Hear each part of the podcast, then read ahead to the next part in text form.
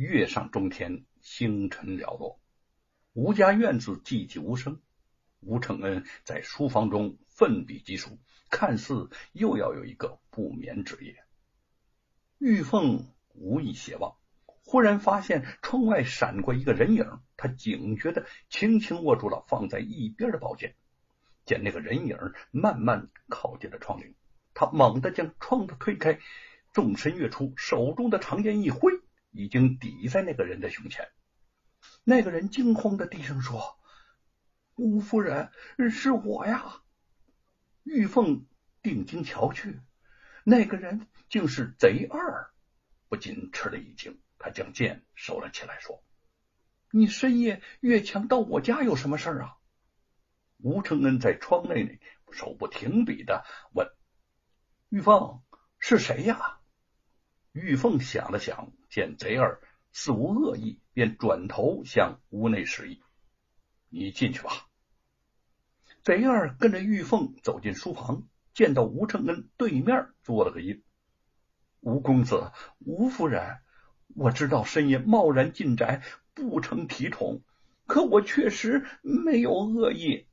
多年前承蒙你们不计前嫌，以德报怨，对我资助，让我安葬亡妻，我不敢忘记你们的恩情，呃，总想找个机会好好报答你们。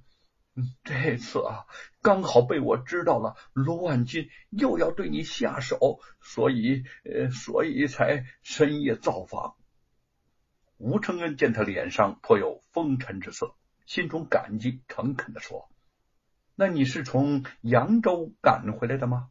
那可谢谢你了。”贼儿见他相信自己，心中也是很高兴，说：“呃，是的。”我从扬州日夜兼程，就怕耽搁了时间。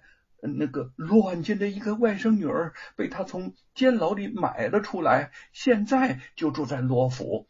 据听说呀，他曾经和吴公子有仇，所以他在蛊惑罗庞，向吴家下黑手，报复吴公子。和我有仇的女子，还是罗万金的外甥女儿？吴承恩十分困惑不解，这从何说起呢？玉凤看着贼儿衣物褶皱，神情疲惫，看来这一路上也没有好好的休息过，心中也很感动，就说：“你从那么远的地方跑回来，就是为了给我们报信儿，真是多谢你的好意了。”贼儿有些慌乱。吴夫人，别这么说，我对吴公子的大恩无以为报，跑跑腿的小事不足挂齿。呃，白天呐，我怕被罗万金府中的人认出来，不敢登门，特意赶在夜里打扰。嗯，吴公子，那罗万金真的是是白骨精，你不可不防啊！正说着，只听街上三更鼓响，贼二看了看天。便赶快告辞了。吴承恩夫妇挽留不及，只得随他去了。看这个从前无恶不作的人，如今竟会为了一个口信儿日夜兼程上千里，吴承恩不禁十分感慨。俗话说：“穷在闹市无人问，富在深山有远亲。”沈坤中了状元。沈家一时也是门庭若市，贺喜的、攀亲的、叙旧的，整日里人来人往，不绝于门。沈家院子里噼里啪啦的鞭炮声响个不停。沈坤进京面圣的前一天，来沈家恭贺的人更是如潮水涌涌而来。这不但包括了李春芳、朱日藩等好友，竟然还有县令刘希随等。当地达官贵人，穿戴一新的沈坤和父亲正在满脸欢笑的迎接着客人。罗万金父子一前一后走了进来。罗庞本来并不将沈坤这个小小的状元放在眼里，但罗万金却想到，沈坤现在是一步登天，可以面圣的人物，再也不是那个穷书生了。倘若能将他拉拢过来，对罗家也是有利无弊。罗庞想想有理，这才同父亲一道而来。在这种时候见到罗家父子，沈伟和沈坤都是一怔。罗万金满脸笑容，走向沈伟说：“沈勋请了，小弟闻听贵公子高中状元，心下高兴。”专门前来贺喜，不知沈兄能否赏我父子一杯喜酒喝呀？啊哈哈哈哈哈！沈坤厌恶的把头扭到了一旁，沈伟却笑着将罗万金迎进了屋中。回头见沈坤一脸的不高兴，沈伟叹口气说：“他们今天不请自到，司马昭之心，路人皆知。不过……”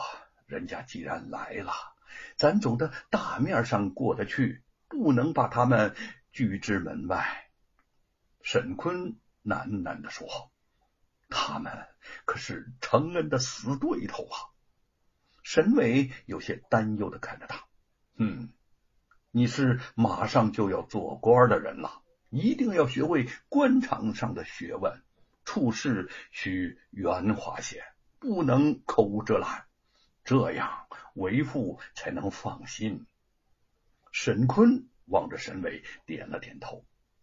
沈家贺喜，吴承恩本来也是要去的，可惜刚打算动身，便听到了罗万金父子在场的消息，顿时意兴阑珊。只让李春芳带了一首诗，算作贺礼。至于几个好友，只得改日再聚了。沈坤接到那首《赠沈坤》，见上面写的是“东风朝马散明科，北极晴光待玉河。寒食众官传话主，春风是使捧香罗。蓬莱雪后烟花满，昌河天心雨露多。染汉朝朝共炎帝，凤池新绿。”着恩波，他饶有兴致的细看了几遍，叹道：“程恩呐，程恩，他真是我的知己呀！”沈家客厅里摆上了几桌酒席，刘希随、罗万金、罗鹏、沈坤、沈伟、李春风等人围坐一桌。罗万金望着沈坤，骄狂的说：“哈哈沈状元呐，啊！”听说你明天就要到京城静等万岁爷一封了，你可要先到我表兄严大人府中拜望他老人家啊！他老人家看在我的份上，一定会在万岁爷的面前好好的保举你的。到时候你可不要忘了我这个乡野村夫啊！沈坤不卑不亢的回答：“您太过谦了，您的提携之恩，我牢记在心了。”客人走后，沈坤虽觉疲累不堪，但想到明天就要奉旨进京，一腔兴奋之下，竟毫无睡意。见父亲的头上白发丛生，又不禁有些伤感的说：“父亲，孩儿明天。”就要离开您了，您孤身一人在家，可要多多保重啊！沈伟微笑着说：“坤儿啊，你牢记为父养育你的艰辛，那就行了。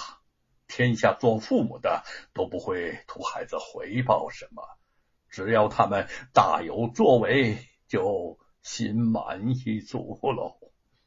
为父今天说这些。”你也许还感受不深，等你有了儿女，就能体会到父亲此时此刻的心境了。